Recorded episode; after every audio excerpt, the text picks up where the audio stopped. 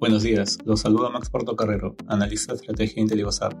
El día de hoy, jueves 3 de noviembre, los mercados muestran rentabilidades negativas ante el aumento en la tasa de interés de la Fed y los comentarios posteriores a la culminación de la reunión de política monetaria de dos días.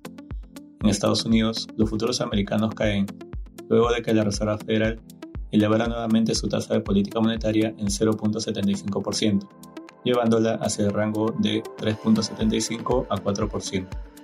De este modo, la tasa alcanzó un máximo de 15 años.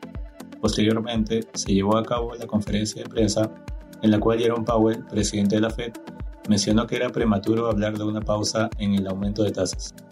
Estos comentarios condujeron a que los rendimientos de la curva soberana avanzaran, en especial la nota del Tesoro de dos años, la cual alcanzó su nivel más alto desde 2007. En la eurozona, las bolsas europeas retroceden luego de la última alza de tasas de interés por parte de la Fed. Asimismo, el Banco de Inglaterra realizó un movimiento similar al incrementar su tasa de referencia de 75 puntos básicos, con lo cual la tasa llega a 3%, su nivel más alto en 33 años. Por otro lado, la tasa de desempleo de la zona euro se redujo ligeramente en septiembre hasta 6.6%. En Asia, las acciones de la región cerraron la jornada bursátil con rendimientos negativos. El Nikkei retrocedió 0.06%, mientras que el Hansen cayó 3.08%.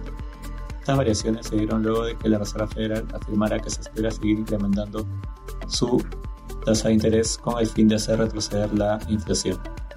Respecto a commodities, el precio del oro y el cobre retroceden durante la jornada, Finalmente, el precio del petróleo cae ubicándose en niveles alrededor de los 89 dólares por barril WTI.